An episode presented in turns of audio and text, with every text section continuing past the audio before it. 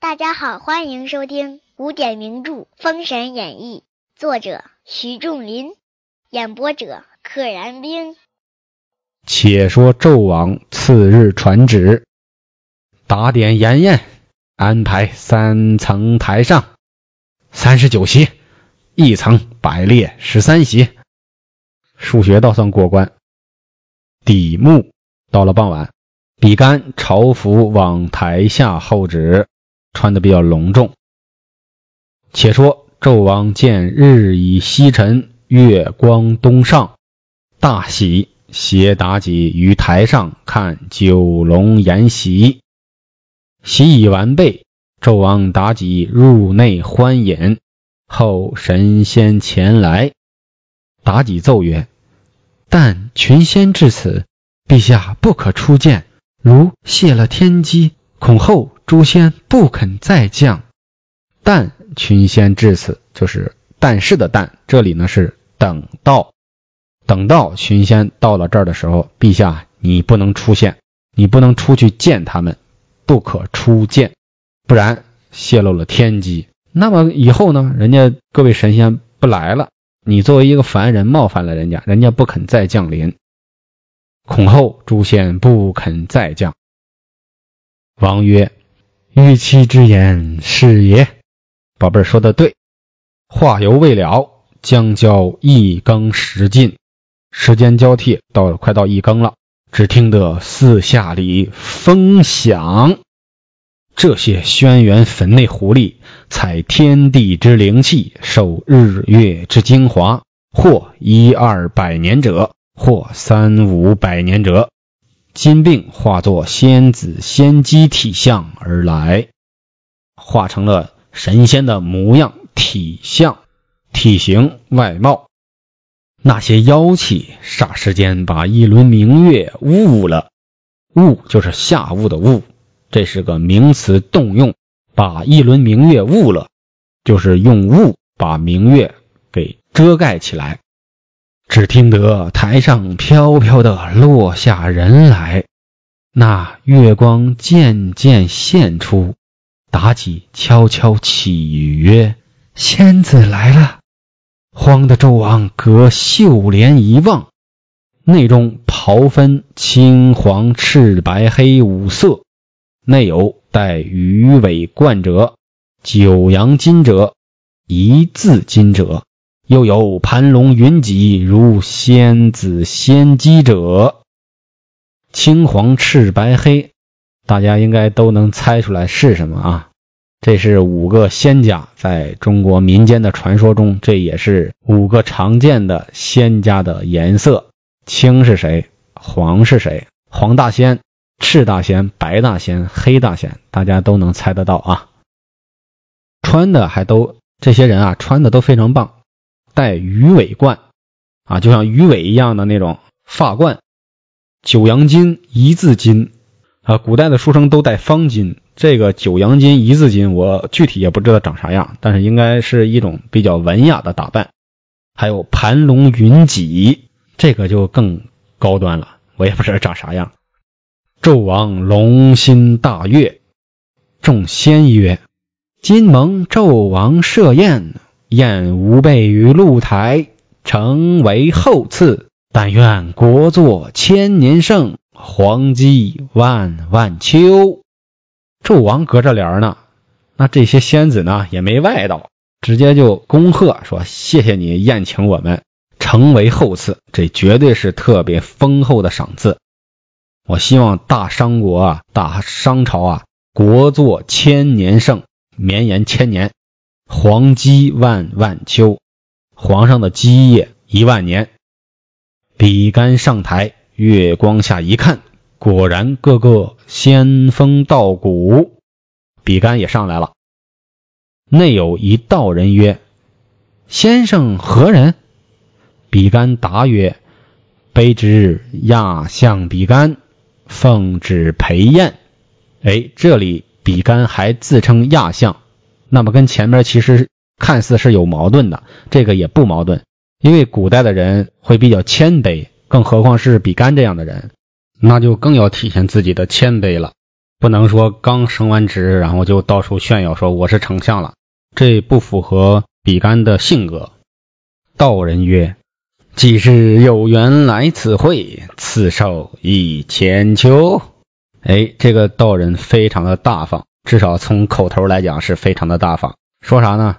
既然咱们有缘相见，我赐你长寿，再多一千年，一千秋就是一千个秋天，代指一千年。这太大方了，也像极了咱们平时遇到的一些人，见面啊就跟你熟的没法再熟了，直接称兄道弟。恨不能是一个妈生的，但是啊，一转脸喝完酒就忘了你是谁了。这种人并不少见，虚伪伪善，表面上的热情背后全是冷漠。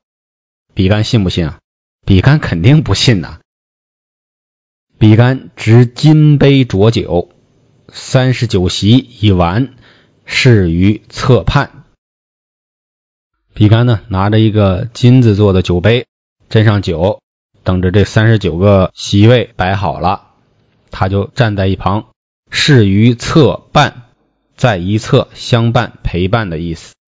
这些狐狸巨胀变化，虽肤色变了，狐狸骚臭变不得。这些狐狸啊，都是仰仗自己的外形变化，巨胀变化，全都是仰仗自己的变化。虽然它的外表、它的肤色啊，衣服的颜色。这里代指它的外观变了，但是狐狸的那股骚臭味是去也去不掉的。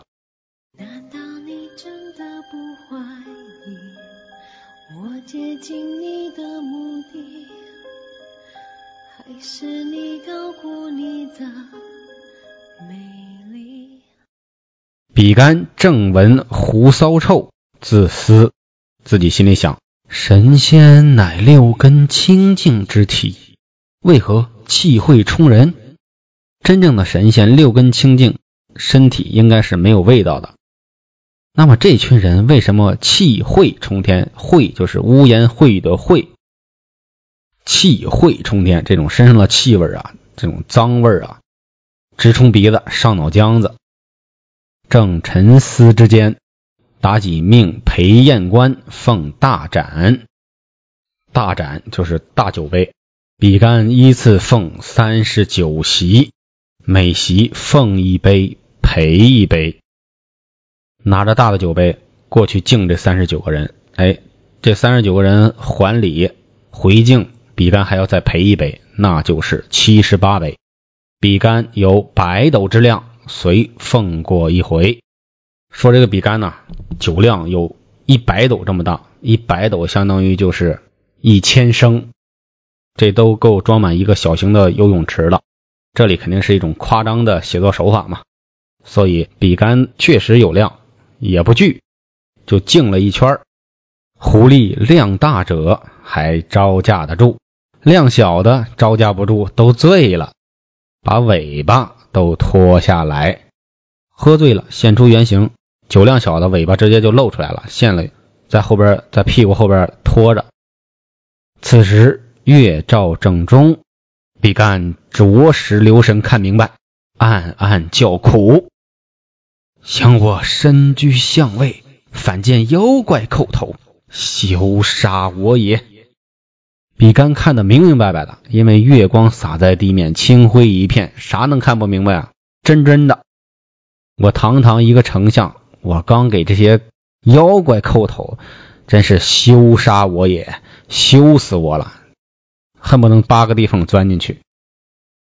且说妲己在帘内见小狐狸醉了，若现出原身来，不好看相。哎，刚刚明明说已经现出尾巴了，那妲己这儿还说若现出原身来，为啥？因为妲己跟他们面对面是看不见背后的尾巴的。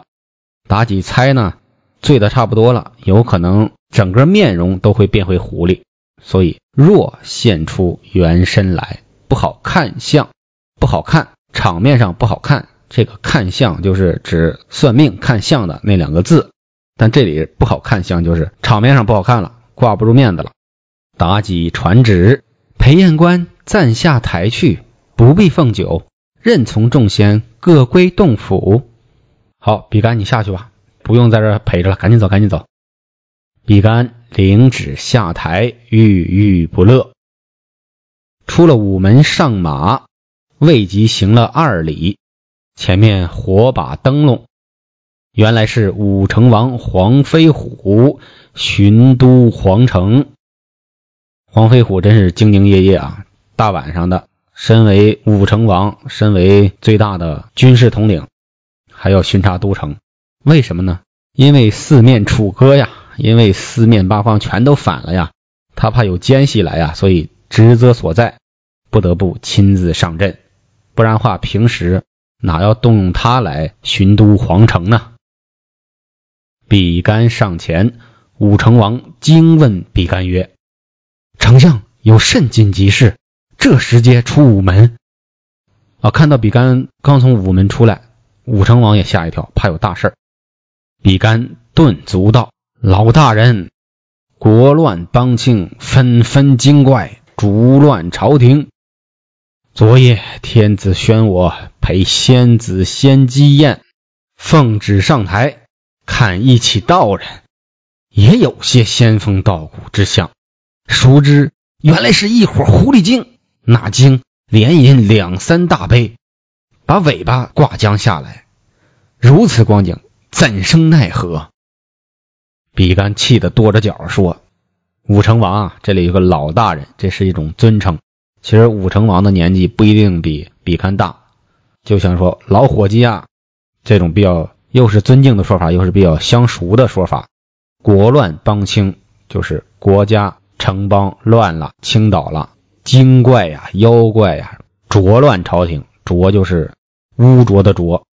纣王居然请了一大群狐狸来喝酒，这样的情景，你让我怎么办？怎生奈何？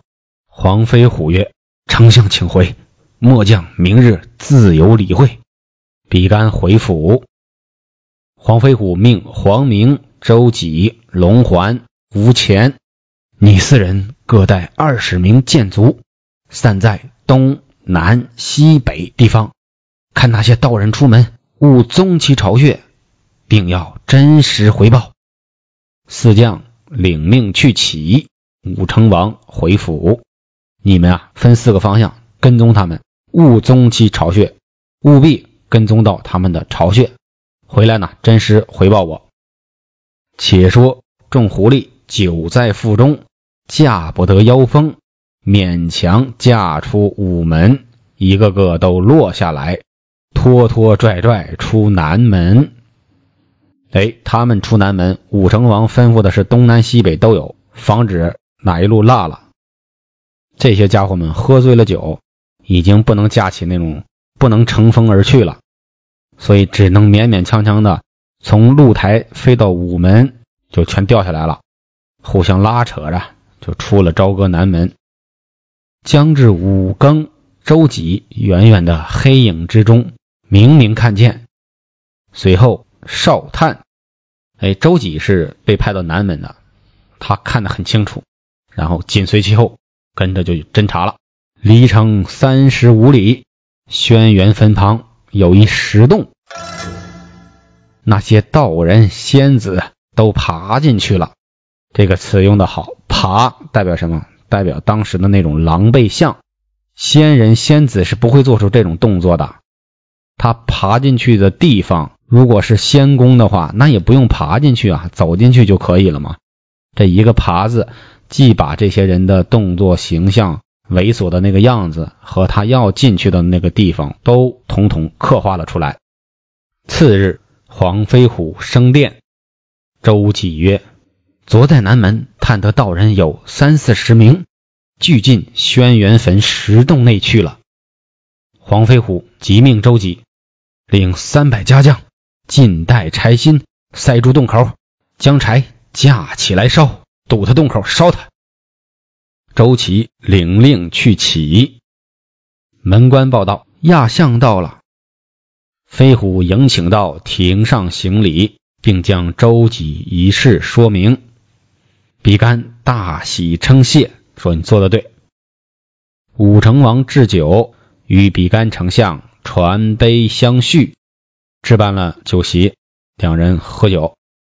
不觉就到午后，周济来见，奉令放火烧到午时，特来回令。飞虎与比干遂带领家将同出南门三十五里，来至坟前，命家将将火灭了。啊，火现在还烧着呢。用挠钩打将出来，钩子给它勾出来。众家将不一时将狐狸打出，而有焦毛烂肉，臭不可闻。毛都焦了，肉都烂了，烧的。比干对武成王曰：“这许多狐狸，还有未焦者，挑选好的，将皮剥下来，造一袍袄，献与当今。”以获妲己之心，使妖媚不安于军前，也见得我等忠诚。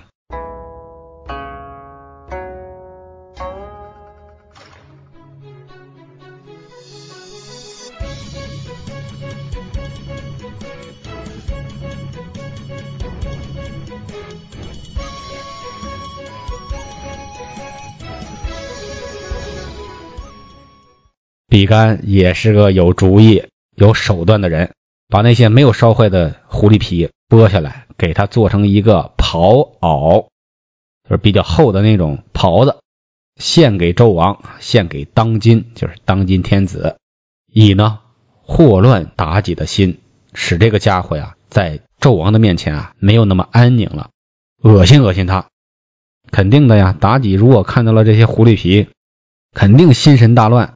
那么他在纣王面前就不会显得那么淡定了，这样呢就能体现我等对纣王的忠诚。